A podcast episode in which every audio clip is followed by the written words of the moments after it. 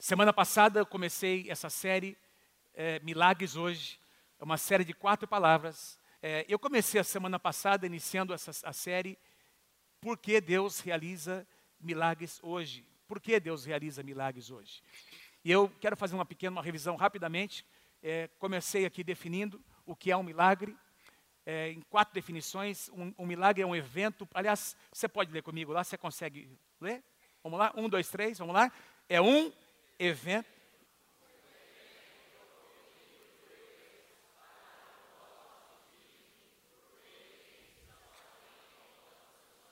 Número dois, vamos lá. Uma experiência extraordinária que transcende o padrão natural de causa e efeito. Número três, um fato fora do comum. Seu poder, o seu amor e a sua mensagem. Última, uma intervenção divina nos assuntos humanos que produz espanto e admiração. Ou seja, um milagre de Deus nunca pode ser fabricado, é Deus quem faz, ele faz para um propósito. Isso tem a ver com algo extraordinário. O que é ordinário diz, não é? O ordinário diz foi sempre assim e é assim que sempre será. O extraordinário diz Deus pode mudar todas as coisas. Esse é o Deus que eu e você servimos. Quem pode dar glória a Deus aí, amém? É, então, o tema, então, após dar essas definições, eu compartilhei com vocês sobre algumas, algumas respostas para essa pergunta. Por que Deus realiza milagres hoje? Por que Deus realiza milagres hoje? A primeira resposta, porque Deus deseja cumprir a sua palavra. Ele tem um compromisso com a sua palavra. Em segundo lugar, para manifestar a sua bondade e a sua misericórdia no meio do seu povo. Quando, quando alguém está doente, alguém está uh, aquém, vivendo aquém da vontade de Deus, isso fere o seu coração. E muitas são as causas. A gente vai falar um pouco sobre isso hoje. E Deus tem prazer em manifestar a sua bondade e a sua misericórdia. Deus também faz milagres, ele opera milagres, realiza milagres para provar nossa fé. Então, quando nós é, encaramos ou temos uma situação que é maior do que nós, essa é uma grande oportunidade de nós exercermos fé no que Deus diz na Sua palavra, amém? Para provar nossa fé. Número 4, para destruir as obras do diabo. 1 João capítulo 3, versículo 8 diz que Deus, aliás, Jesus se manifestou é, em carne para destruir as obras do diabo. Toda vez que um milagre acontece, esse milagre, essa transformação, esse evento representa a derrota de Satanás na cruz do Calvário. Vocês estão comigo? Quem está comigo, diga amém. Em quinto lugar, eu compartilhei que Deus faz milagres para que as pessoas vejam os sinais e se convertam. Isso aconteceu no ministério de Jesus, não é? é onde dezenas de milhares de pessoas acompanharam, é, corresponderam à voz do Senhor, porque viram os sinais. Aconteceu na igreja primitiva, na igreja do primeiro século, aconteceu em todos os avivamentos. Meus amados, quando Deus manifestava, quando Deus fazia alguma coisa nova, sinais e maravilhas sempre acompanharam os grandes avivamentos na história da igreja. E o resultado disso foi uma grande colheita de almas porque os sinais atraem as pessoas. E eu finalizei falando sobre uh, o, o, a glorificação do nome do Senhor toda vez que um milagre acontece. O nome de Deus é glorificado. Deus quer ser o único e quer ser o primeiro.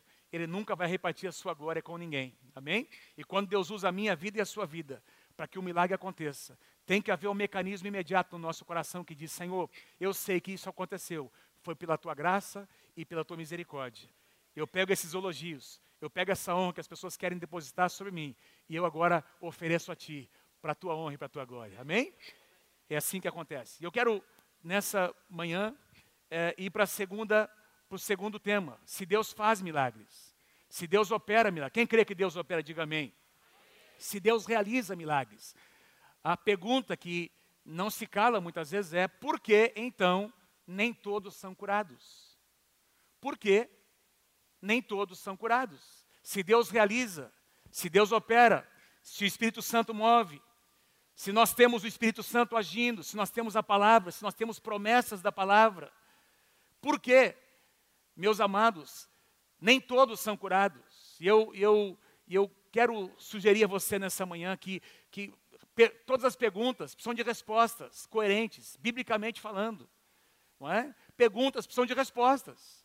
Nós não podemos é, tirar conclusões precipitadas. não é? Nós precisamos dar respostas sensatas para perguntas que são perguntas coerentes, não é? Sensatas e biblicamente corretas. Senão, nós poderemos até ter uma reação infantil. A mesma Bíblia que diz que Jesus tem poder para curar, também diz que no mundo nós passaremos por aflições. Está na Bíblia. Isso significa que Deus é, é incoerente? Deus não é incoerente. É, o que nós precisamos é olhar a palavra de Deus como um todo. Tem um princípio de interpretação bíblica que é o princípio do contexto. Amém? Amém, gente? O que, que é que diz o princípio do contexto? Você nunca pode tirar um versículo do contexto da passagem, do capítulo. Tem alguma coisa que Deus está falando naquele versículo? Amplie um pouco mais. Tem alguma coisa que Deus fala naquele capítulo. Você nunca pode avaliar um capítulo da Bíblia de um livro que foi escrito por alguém. Então você precisa analisar aquele, aquele versículo, aquela, aquela, aquele capítulo, no contexto de todo o livro. Você também não pode avaliar um livro sem o contexto do Testamento, se está no Antigo ou no Novo Testamento. Amém, queridos? Você não pode avaliar uma verdade, um princípio, uma conduta, um valor, não é? Fora do contexto de toda a palavra. Por isso que diz no livro de Atos que os apóstolos ministravam todo o conselho de Cristo. E você conhecer a Bíblia apenas parcialmente demonstra, é uma, é uma demonstração de imaturidade. Nós precisamos então avaliar a Bíblia como um todo. Não é? Entender que se Deus não curou, não é porque Ele não cura, não é porque as suas promessas caíram por terra, tem muito mais coisas, tem muito mais situações que nós precisamos avaliar. E o meu propósito nessa manhã é trazer a vocês, sugerir a vocês algumas situações que nós, como cristãos, precisamos avaliar, precisamos entender, e muitas delas têm a ver com os nossos posicionamentos. Amém, queridos? Antes de eu falar sobre tentar responder essa pergunta, por que então nem todos são curados, deixa eu é, sugerir aqui a vocês, não sou médico, tem alguns médicos aí, e talvez você poderia ampliar muito mais essas razões, não é? Alguns tipos de enfermidades, alguns tipos de enfermidades que nós encaramos na nossa vida, é, algumas enfermidades são hereditárias. Você, já, você que já foi no médico, você já foi muitas vezes perguntado por aquele médico, ele quer saber, a primeira vez que você vai, principalmente, ele quer fazer o seu histórico. E ele vai perguntar para você se alguém da sua família já passou por aquilo, ou teve algum sintoma. É assim ou não é? Porque ele quer detectar se você tem alguma marca, se você traz alguma coisa que vem lá dos seus pais, dos seus antepassados. É algo muito comum. Interessante, numa passagem lá em João capítulo 9, lembra aquele cego de nascença? Quando, eles, quando Jesus passa por aquela cidade e esse cego está clamando, os discípulos de Jesus perguntam: Senhor, quem pecou para que ele nascesse assim cego? Foi ele ou os seus pais que pecaram? O que mostra que naquela, dentro daquele contexto judeu, eles tinham essa ideia de que doenças poderiam ser herdadas. E amados, eu estou dizendo a você também que o diabo se aproveita, ele vem então você vai encontrar, por exemplo, numa genealogia, pessoas, diversas pessoas que morreram com a mesma doença. Eu creio, em nome de Jesus, que quando nós nos convertemos, quando o sangue de Jesus toca a nossa vida, essa linha de maldição, essa sequência de maldição pode ser quebrada pelo poder da cruz. Amém? Mas é um fato de que existem enfermidades que são hereditárias. Tem um segundo tipo, doenças genéticas ou congênitas. Então houve uma má formação em algum órgão, algum, algum erro ou um dano no material genético. Não é? Isso resultou na má formação de algum órgão. Isso resulta talvez em algumas enfermidades ou em algumas anomalias. Doenças totalmente involuntárias. Nós estamos vivendo uma época aqui, no, no inverno, vários de nós aqui, não é? Semana passada nós tivemos que eu fui estou tomando antibiótico nesses dias, inclusive vocês perceberam domingo passado no culto da noite eu quase nem consegui terminar a mensagem, começou a me dar uma rouquidão, estava com meu peito cheio, fui procurar ali uma, um recurso, estou tomando um antibiótico porque por causa de situações. Você está exposto a situações, muitas vezes, num ambiente, não é? Você passa por algum lugar e são doenças involuntárias que, que a gente contrai muitas vezes de maneira, maneira totalmente involuntária, vírus, bactérias, etc. Não é? Então, isso acontece, nós estamos expostos a essas coisas. Doenças decorrentes de causas espirituais. Doenças decorrentes de causas espirituais. Muitas vezes, você vai encontrar no Novo Testamento, no ministério de Jesus, ele se aproximando de pessoas, e a Bíblia diz que ele estava ali para curar aquele espírito de enfermidade. Lembra disso? Espírito de enfermidade. Então, era uma doença, uma enfermidade, em decorrência de uma influência espiritual. Você e eu sabemos, não é? Que tem muitas pessoas que sofrem, porque tem gente que fez trabalhos pactos foram feitos, não é? Espirituais, maldições foram lançadas. Isso acontece, a Bíblia fala sobre isso. Também a Bíblia diz no livro de Apocalipse, capítulo 12, que o diabo ainda tem alguma autoridade. Capítulo 12 diz que ele tem alguma autoridade que o Senhor ainda permite, mas a sua sentença já foi dada na cruz do Calvário. Amém? Causas, é, doenças causadas por problemas emocionais. Não tenho tempo aqui para entrar, podia falar muito sobre essas coisas, mas está comprovado que boa parte, talvez a maioria das enfermidades, talvez a maioria das enfermidades, são em decorrência, são resultantes de problemas emocionais, traumas não é? é? experiências, distúrbios emocionais. A pessoa experimentou rejeição na sua vida e o ressentimento entrou no seu coração, ela não conseguiu perdoar. E essa, esse ressentimento produz mal para a sua alma, para o seu físico, não é? Violências, enfim, traumas, etc. Uma pessoa que nunca foi elogiada, nunca foi amada, nunca ouviu do seu pai, da sua mãe, meu filho, eu te amo. Você é uma mulher de Deus, você é um homem de Deus. Então, são, são lacunas que, que, que criaram problemas na alma e que resultam muitas vezes em sintomas físicos. Doenças contraídas por quebra de princípios. Vou falar um pouco sobre isso, não é? Doenças, por exemplo, sexualmente transmissíveis, um estilo de vida totalmente desregrado. Eu vou comentar sobre isso daqui a pouquinho. Doenças resultantes da própria velhice. O tempo passa. Quem já percebeu? O tempo passa, meus irmãos. A gravidade tem o seu efeito, né? É, é, assim que a vida é assim, não é? Então tem coisas que, que, querendo ou não, elas vão acontecer. A gente vai ter que encarar por causa da, dos dias que vão passando, enfim. E talvez teria muito mais, muitas outras razões, mas eu quero avançar para tentar responder essa pergunta. Por quê? Nem todos são curados. Só por essa explicação que eu acabei de dar, você já percebeu que nem tudo é culpa do diabo. Amém? Não ouvi quase nenhum amém, mas é verdade. Vou dizer, vou tentar de novo. Nem tudo é culpa do diabo. Nós cristãos temos uma mania de criar chavões. Então, tudo que acontece, a gente, a gente culpa o diabo, tadinho do diabo. Mas o diabo não é culpado aqui. O diabo se aproveita de brechas que nós vamos. Ele tem uma atuação, sim, ele pode ocasionar muitas situações, mas tem muito que eu vou falar hoje aqui nessa manhã tem a ver com a nossa responsabilidade. Quem está aí pronto para ouvir a palavra? Amém? Amém? Primeira razão pela qual nem todos são curados, simplesmente por não exercerem a sua fé. Não quero ser simplista, mas eu já abordei isso a semana passada. Eu quero avançar um pouquinho mais. Deixa eu ler com você Hebreus capítulo 11, versículo 6. Hebreus 11, 6. De fato, sem fé é impossível agradar a Deus. Porquanto é necessário que aquele que se aproxima de Deus, em primeiro lugar, creia que Ele existe. Isso acontece no momento do seu, da, da, sua conversão. Você se aproximou de Deus. Romanos capítulo 10, versículo 10: todo aquele que invocar o nome do Senhor será salvo. Então ninguém pode fazer isso por você, ainda que alguém possa te ajudar. Você, quem sabe, para chegar, para ter uma experiência com o Senhor, alguém te ajudou, alguém falou de Jesus, alguém até fez uma oração para você repetir, mas quem declarou foi você. Então, é necessário que creia, não é? Creia que Ele existe, que se torna galardoador, presenteador, Ele, ele retribui aqueles que o buscam. O nosso Deus é um Pai amoroso, meus irmãos. Ele tem prazer em nos abençoar. É ele tem prazer em nos abençoar. Então, é, é, é, é, Deus quer nos ver felizes no sentido de realizados, não é? Desfrutando das suas promessas. Então, aqui o escritor aos Hebreus diz que você não pode se aproximar de Deus sem exercer fé. Eu quero falar um pouquinho sobre a diferença entre pouca fé. Diga assim comigo, a diferença. Vamos lá comigo, a diferença entre pouca fé e incredulidade. Pergunta para quem está pertinho de você, sabe essa, a diferença qual é entre pouca fé e incredulidade? Pouca fé e incredulidade. Deixa eu tentar comentar um pouquinho com vocês sobre isso.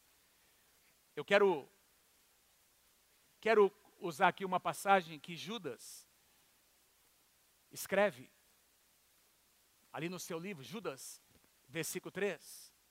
E ele então nos mostra, olha, olha o que ele escreve. Meus queridos amigos, eu estava fazendo todo o possível para escrever a vocês a respeito da salvação que nós temos em comum, nós que somos crentes.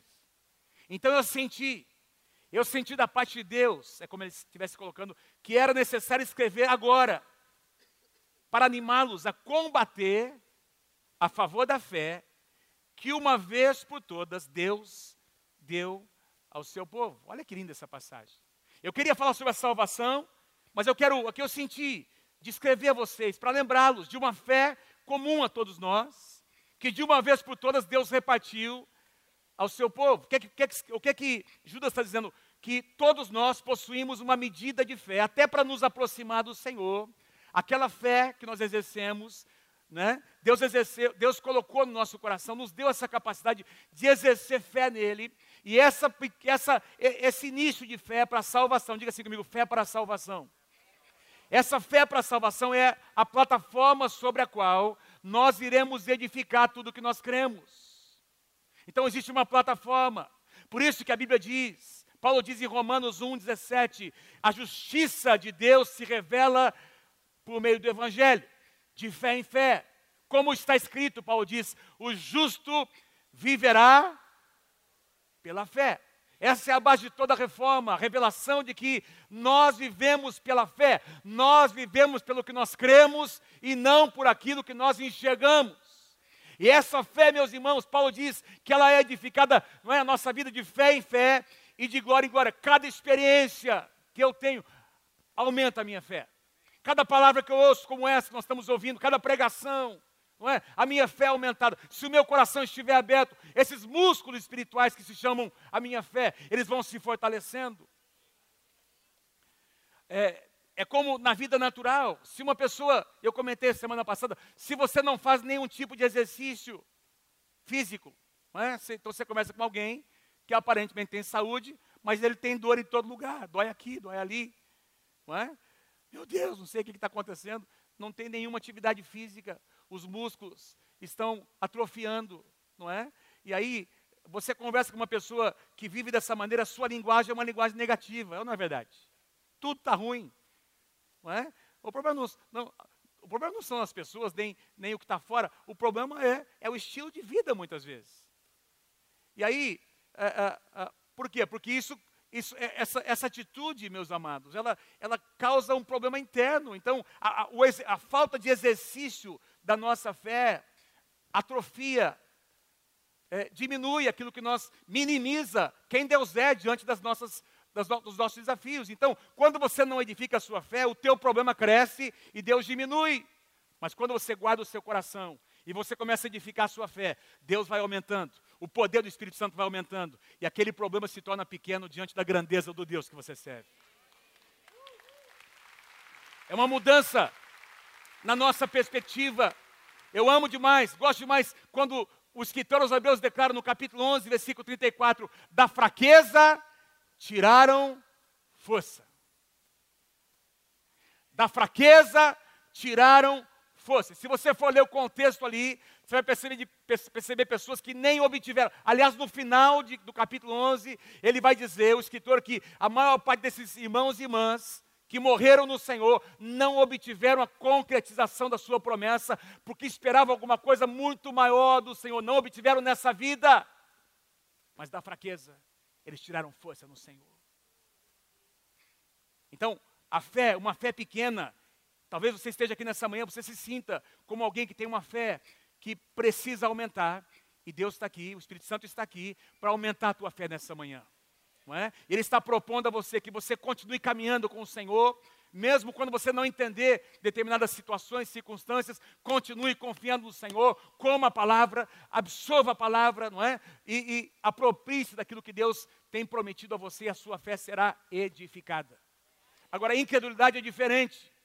Incredulidade, eu coloquei aqui, meus amados, não é, não tem a ver apenas com uma, uma fé que é pequena. Aliás, Jesus, falando sobre uma fé pequena, diversas vezes diz a respeito dos seus discípulos, disse, não é? Olha, uh, uh, vida, como é pequena a fé de, a fé de vocês.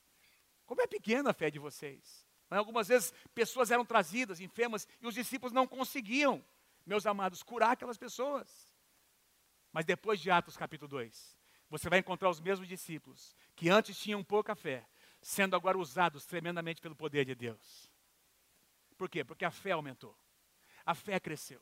Agora, incredulidade, eu escrevi aqui, o que é incredulidade? Incredulidade é uma predisposição em não acreditar. É uma predisposição em não crer, em não acreditar numa verdade que é bíblica. Incredulidade é não dar a chance de Deus agir.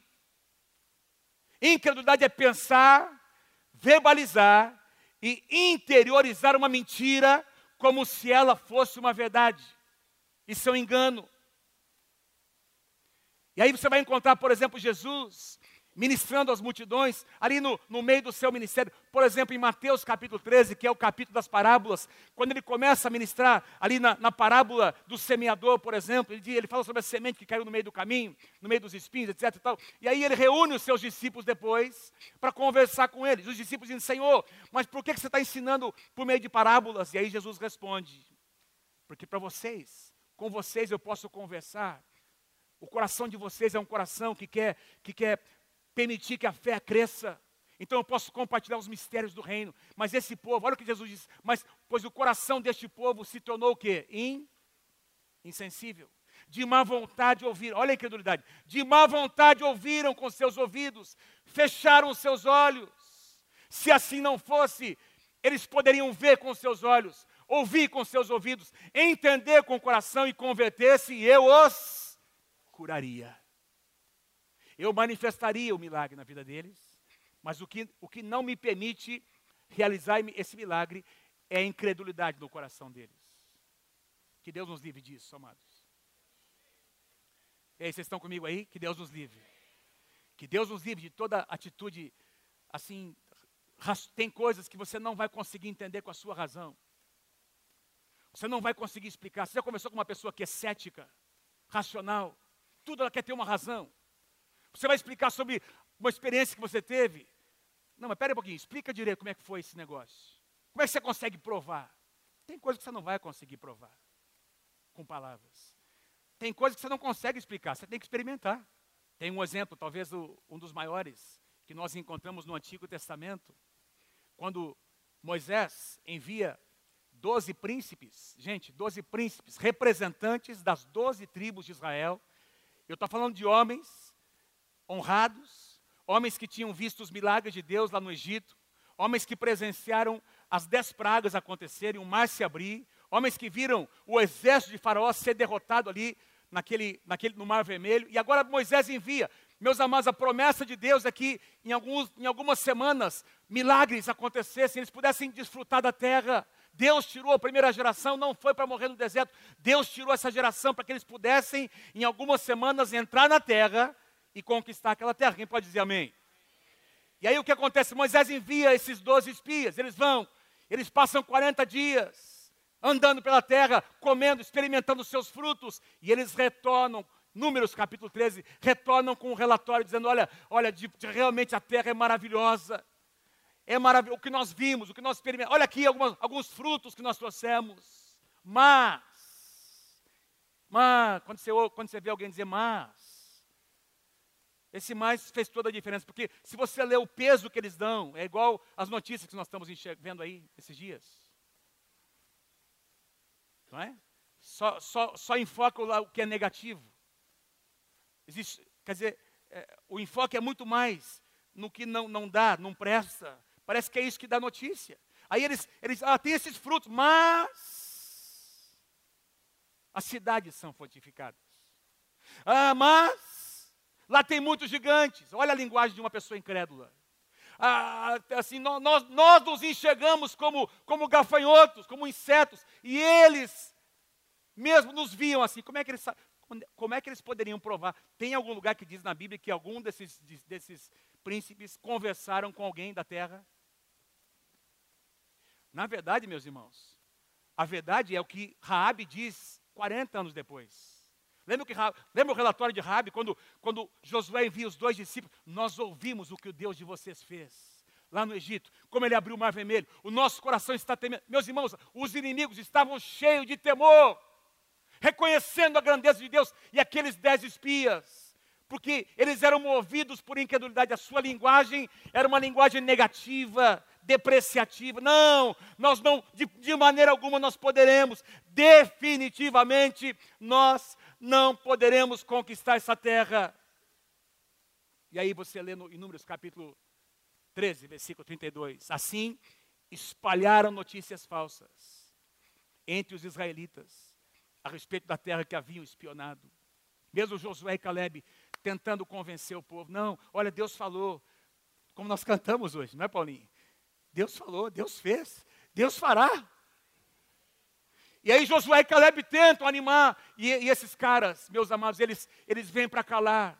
Eles vêm para calar o povo. E diz que eles espalharam mentiras, notícias falsas. E Hebreus nos responde a razão. Vemos, pois, que não puderam entrar toda uma geração por causa da. Não foi porque Deus não queria, não foi porque Deus não havia prometido, eles não experimentaram o milagre de Deus por causa da sua incredulidade. Deus livra-nos disso.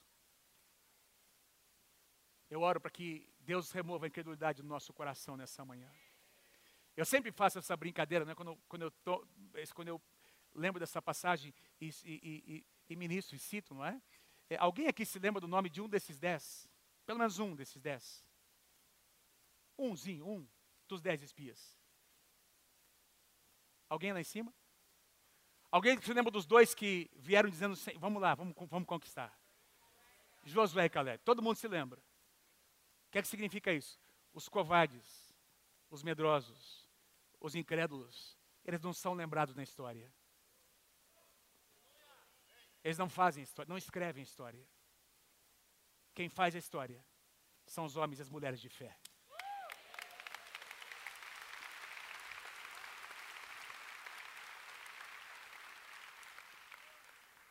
Agora, pastor, você quer dizer que todo mundo que não é curado é porque não exerceu fé? Não, não estou dizendo isso.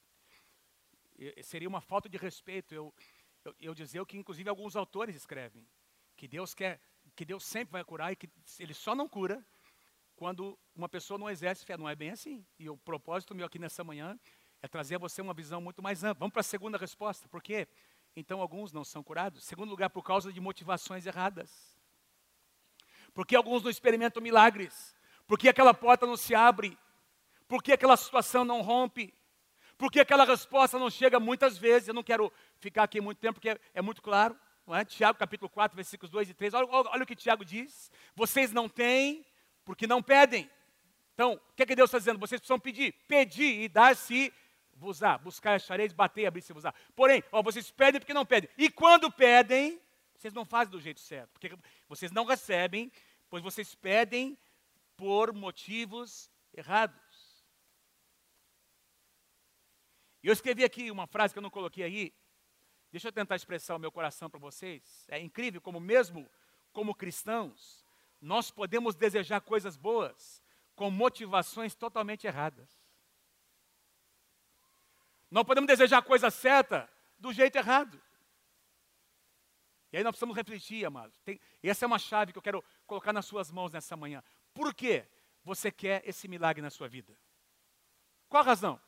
Quando Deus fizesse, quando essa porta, se essa porta se abrisse hoje, o que é que você faria com essa bênção?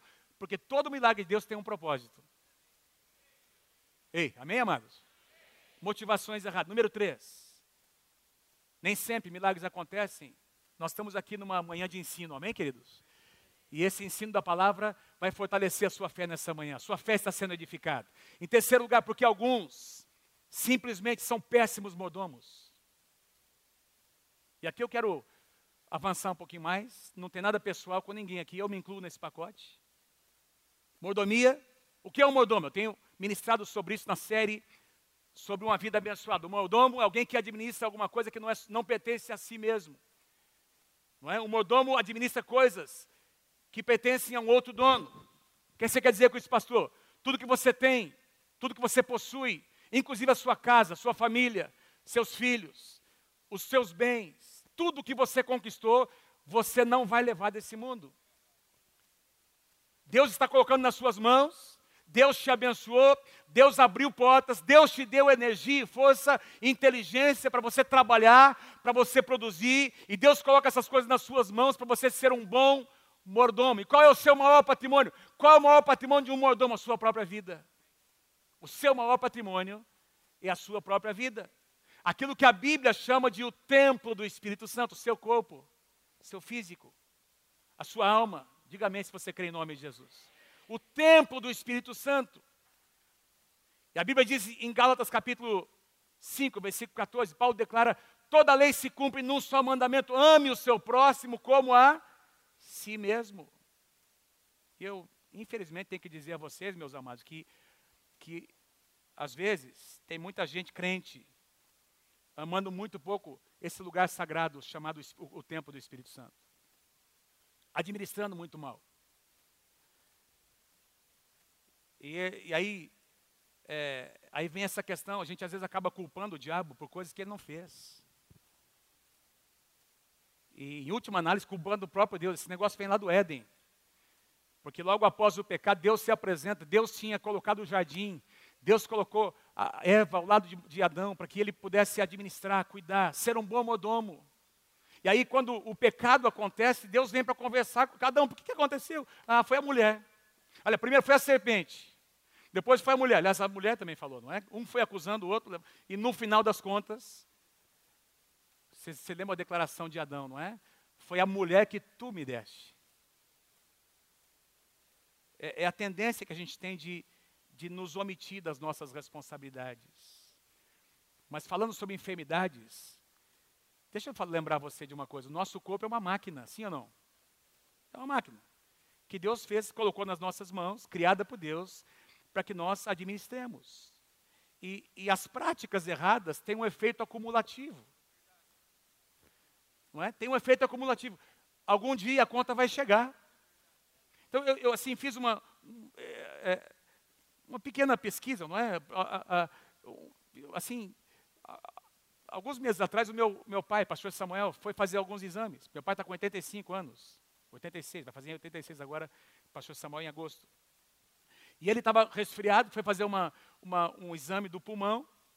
E eu me lembro que meu pai disse, minha mãe depois, que o médico disse, olha, avaliando o pulmão do meu pai, faz mais de 50 anos, quando meu pai se converteu, ele estava fumando, fumava mais de dois maços de cigarro por dia, mais de dois maços por dia. E quando o médico fez essa, essa análise no ultrassom, ele perguntou para meu pai, você foi fumante? Há quanto tempo faz que você não fuma? Meu pai disse, oh, faz mais de 50 anos. Aí mais o médico disse, oh, mas as marcas estão aqui no seu pulmão perguntou quanto tempo ele tinha fumado, etc. Tal. As marcas estavam lá. As marcas estavam lá. Mais de 50 anos. Então o que nós fazemos, meus irmãos, pensando apenas no momento, um dia a conta chega. E presta atenção, o diabo não tem nada a ver com isso. O nosso estilo de vida, eu coloquei aqui, um estilo de vida desregrado, uma vida sem nenhuma disciplina, não tem hora para dormir, não tem hora para comer, uma, uma má alimentação, está silencioso aqui, mas é verdade o que eu estou dizendo. Uma vida sedentária, nenhuma atividade física. Ah, pastor, mas eu não encontro tempo. Isso é problema seu. Problema seu. Você tem que encontrar um tempo para isso. Você tem que fazer esse tempo. Eu não gosto de ir na academia. Não vá. Faça uma caminhada no Igapó, ao redor da sua casa. que, é que Deus, que, é o que, é que Deus tem a ver com isso? O que, é que o diabo tem a ver com isso, meu irmão? Nenhuma, nenhum exercício, não é? O único exercício que faz é o levantamento de garfo. Fala para quem está pertinho de você, um dia a conta chega, meu irmão.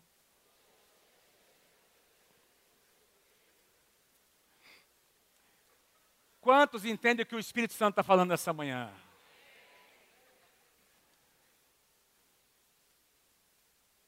Aí, a mulher fala, os filhos falam, a esposa fala, o marido fala.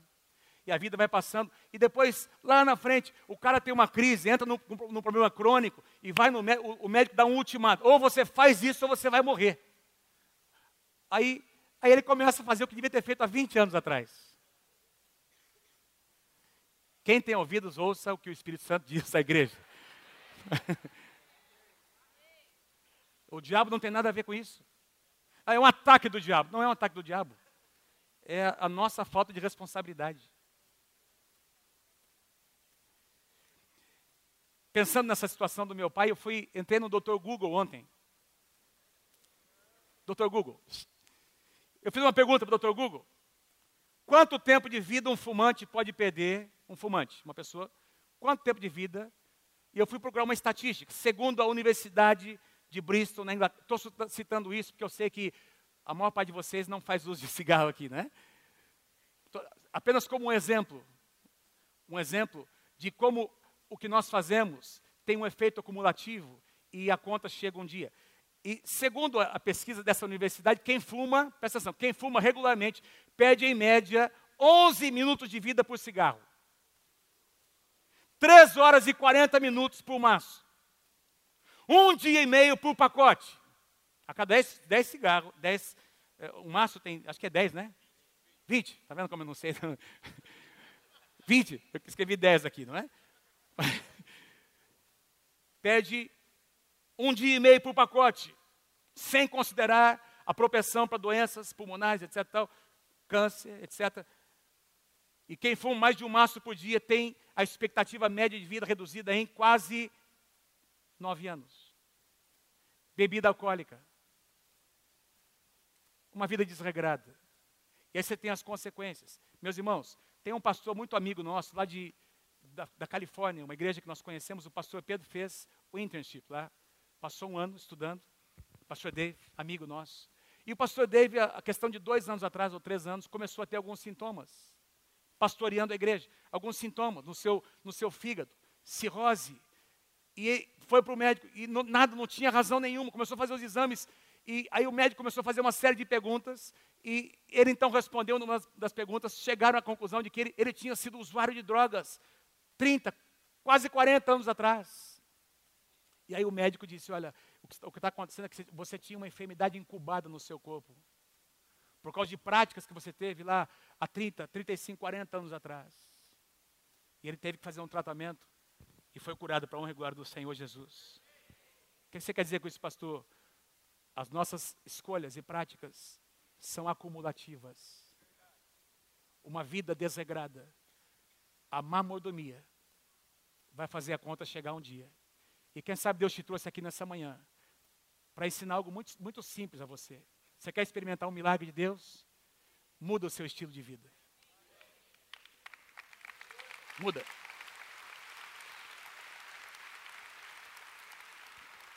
Isso não tem nada de espiritual. É bem, é bem tranquilo. Olha o que Paulo diz para Timóteo. Timóteo, 1 Timóteo capítulo, 1, capítulo 4, versículo 16. Timóteo, tem cuidado de ti mesmo e da doutrina. Interessante que Paulo coloca primeiro o cuidado pessoal e depois a parte espiritual. Terceira João, capítulo 1, versículo 2. Amado, acima de tudo faço votos por tua prosperidade, por tua bênção e por tua saúde. Assim como é próspera a tua alma. Olha o que João está dizendo. Você vai prosperar tanto quanto a sua alma prosperar. Vocês estão comigo, gente? Quantos de vocês recebem essa palavra em nome de Jesus nessa manhã? A quarta resposta que eu tenho a trazer a vocês, por quê? Nem todos são curados. Você está percebendo que algumas situações a cura não vem porque a nossa responsabilidade não é de Deus. A cura virá quando eu e você começarmos a nos posicionar. Aí Deus vai honrar os nossos posicionamentos. Vamos avançar um pouquinho mais. A quarta resposta, porque Deus usa as adversidades para nos provar, muitas vezes. Você vai ter exemplos no Antigo, Novo Testamento, Jó, sendo um homem justo, temente a Deus, fazendo tudo certinho. De repente ele começa a experimentar perdas e Deus tinha um propósito. Deus tinha um propósito de formar, de estabelecer algumas coisas no seu coração e de envergonhar Satanás. E isso aconteceu. Abraão, tendo que sendo desafiado por Deus a entregar o seu próprio filho, mostrando que Deus estava em primeiro lugar na sua vida. O apóstolo Paulo, tendo que carregar o que ele chama de um espinho na carne, que nós não sabemos o que é. Muitos acreditam que era uma enfermidade nos seus olhos, ou em algum outro lugar, e aí Deus permite. E aí Paulo chega à conclusão dizendo: Olha, eu sei que Deus permitiu isso para que eu não me ensoberbecesse. Então Deus usa essa situação, esse fator limitador para me manter humilde diversos apóstolos que morreram como mártires. Queridos, nem sempre as coisas acontecem como nós queremos. Nem sempre as coisas acontecem como nós queremos. Nem sempre o milagre chega do jeito que nós esperamos, no tempo que nós esperamos. E aí nós vamos avaliar se nós estamos fazendo tudo certo, se o nosso coração está correto diante de Deus, por que é que o milagre, por que, que aquela situação não aconteceu? Talvez Deus queira nos esteja desejando nos ensinar alguma coisa durante o processo. Porque não apenas o resultado final é importante, mas todo o processo, o que acontece no meio do processo, tem importância para Deus. Olha o que diz em Deuteronômio capítulo 8, versículos 2 e 3. Deuteronômio 8, 2 e 3. Lembrem-se de como o Senhor, o seu Deus, os conduziu por todo o caminho no deserto. Diga-se comigo, deserto. Vamos lá comigo. Deus conduziu o seu povo no meio do deserto. Quem é que crê que Deus nos conduz no meio do deserto? Olha, lembre-se de como o Senhor, seu Deus, os conduziu por todo o caminho no meio do deserto para pô-los à prova, a fim de conhecer o que? As suas intenções o íntimo do seu coração, se iriam obedecer os seus mandamentos ou não, mas, aqui o mas faz toda a diferença, mas o sustentou com o maná, sempre tem a provisão de Deus muito pertinho de nós, para mostrar-lhes que nem só de pão viverá o homem, mas de toda a palavra que procede da boca do Senhor. É uma mudança de perspectiva. De um lado você tem o povo ali no meio do deserto sendo provado, amados, todos os dias, presta atenção, todos os dias, enquanto eles estavam no deserto, enquanto não entravam na terra, enquanto o milagre não acontecia, pequenos milagres estavam acontecendo todos os dias. A nuvem de glória durante o dia ali, aquela nuvem fazendo sombra sobre o povo durante a noite, que faz muito, muito frio no deserto. Essa nuvem se transformava numa coluna de fogo para aquecer o seu povo. Você pensou você dormir todas as noites? Você abrir ali a, a sua a, janela da sua da sua tenda, você abrir a cortina da tenda e ver uma coluna de fogo queimando. A própria glória de Deus aquecendo milhões de pessoas no meio do deserto. Todo, todas as noites. Não é? E pela manhã caía o maná, de tardezinha, Deus enviava aquelas cordonizes. De alguma forma, a Bíblia diz que da rocha brotava água todos os dias, tinha água fresca, água geladinha para o povo todos os dias no deserto, amados. O que você quer dizer com isso, pastor? Que mesmo que aquele milagre maior não esteja chegando, não tenha chegado ainda, tem alguns pequenos milagres. Tem alguns pequenos. Olha, Deus já tem enviado para você todos os dias, o maná tem caído na sua casa. Tem provisão chegando todos os dias. Basta nós abrirmos nossos olhos. Diz que as suas sandálias não desgastavam. Não é? as suas roupas durante 40 anos. E aí, a provisão de Deus, e você vai perceber isso, amados, acontecendo em diversas ocasiões, Deus usando o deserto, usando situações adversas para forjar o seu caráter no coração de homens e mulheres de Deus, tratando com Moisés no meio do deserto até que ele teve um encontro com Deus, com José dentro da prisão. Às vezes a glória de Deus vai se manifestar, às vezes, queridos, o milagre não é tirar você da prisão, é mais, mas é fazer você, de você um milagre, e por meio de você um milagre dentro da prisão.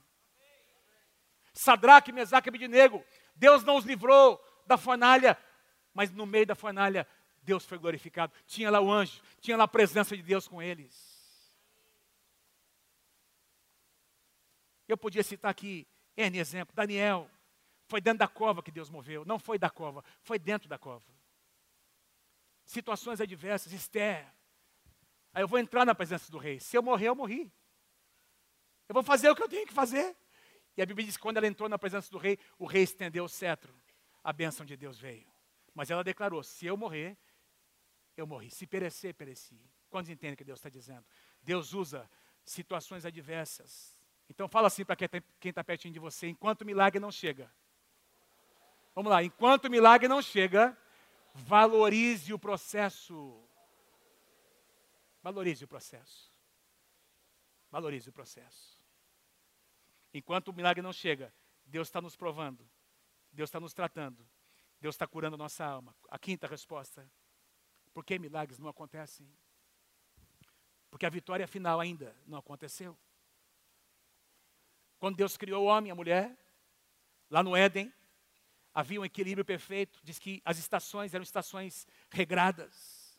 Havia semeadura e colheita, tudo na sua medida, na medida certa. Não havia catástrofes, não havia enchentes, saúde perfeita, espiritualmente, emocionalmente, fisicamente. Por quê? porque o homem foi criado para a vida. O homem era um ser imortal. Diga assim comigo: o homem era um ser imortal.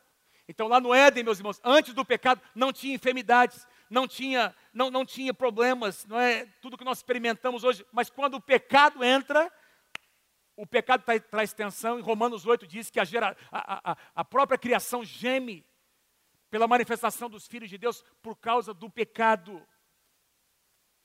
Por causa do pecado. Então houve tensão, desequilíbrio. As enfermidades entraram. A morte foi experimentada. Deus disse para Adão: Olha, no dia que vocês comerem esse fruto que vocês não podem tocar, vocês irão experimentar a morte. E veja o que Paulo diz em Romanos capítulo 5, versículo 12: Portanto, assim como por um só homem, Adão, entrou o pecado no mundo, e pelo pecado a morte. E a morte aqui tem a ver com a degradação, com o envelhecimento, as enfermidades muitas vezes que são decorrentes do pecado, da degradação humana. Assim também a morte passou a todos os homens, pois todos pecaram. Romanos 6, 23 diz: Porque o salário do pecado é a morte. Mas o dom, o presente gratuito de Deus é a vida eterna em Cristo Jesus, nosso Senhor. Então nós experimentamos essa, essa, essa, essa corrupção do corpo, mas isso vai acabar um dia. Isso vai acabar um dia, meus irmãos. A vitória final vai chegar, daqui a pouquinho a vitória vai chegar.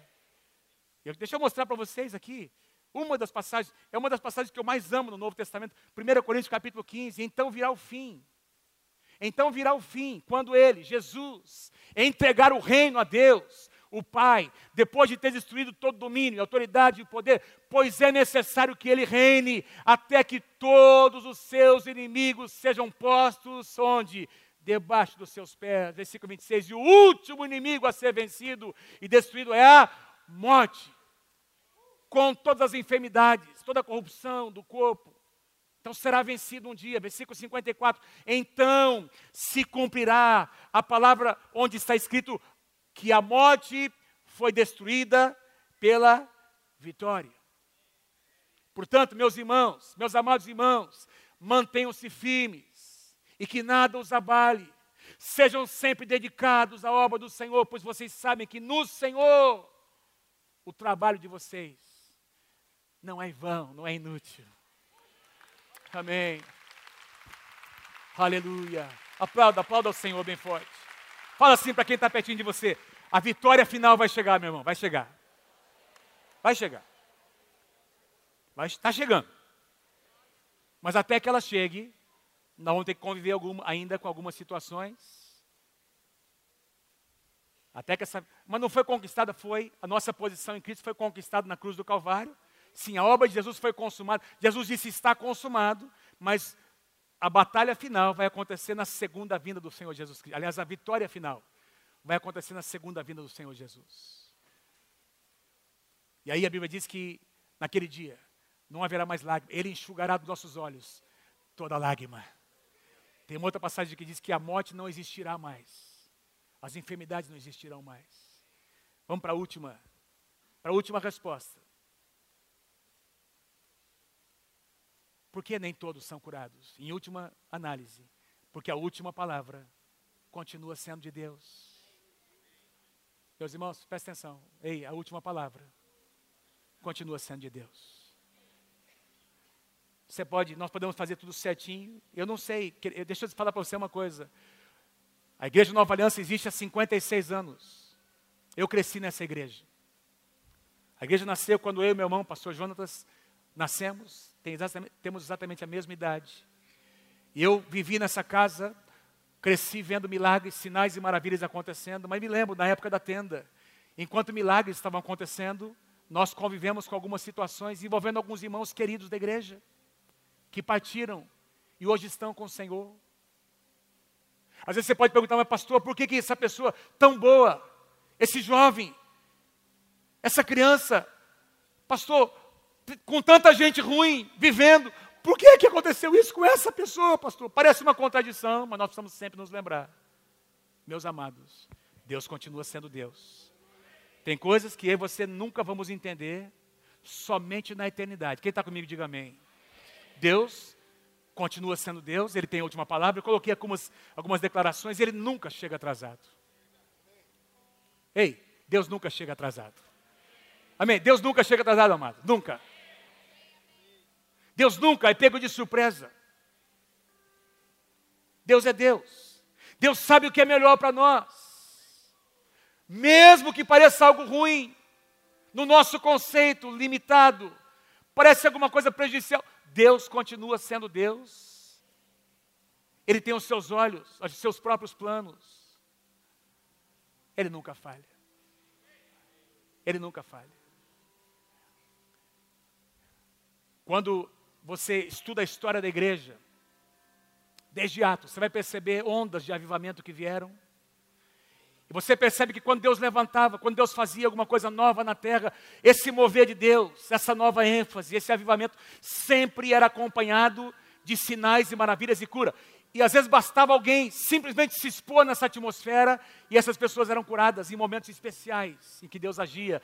E a Bíblia diz que isso vai acontecer cada vez mais até a segunda vinda do Senhor Jesus.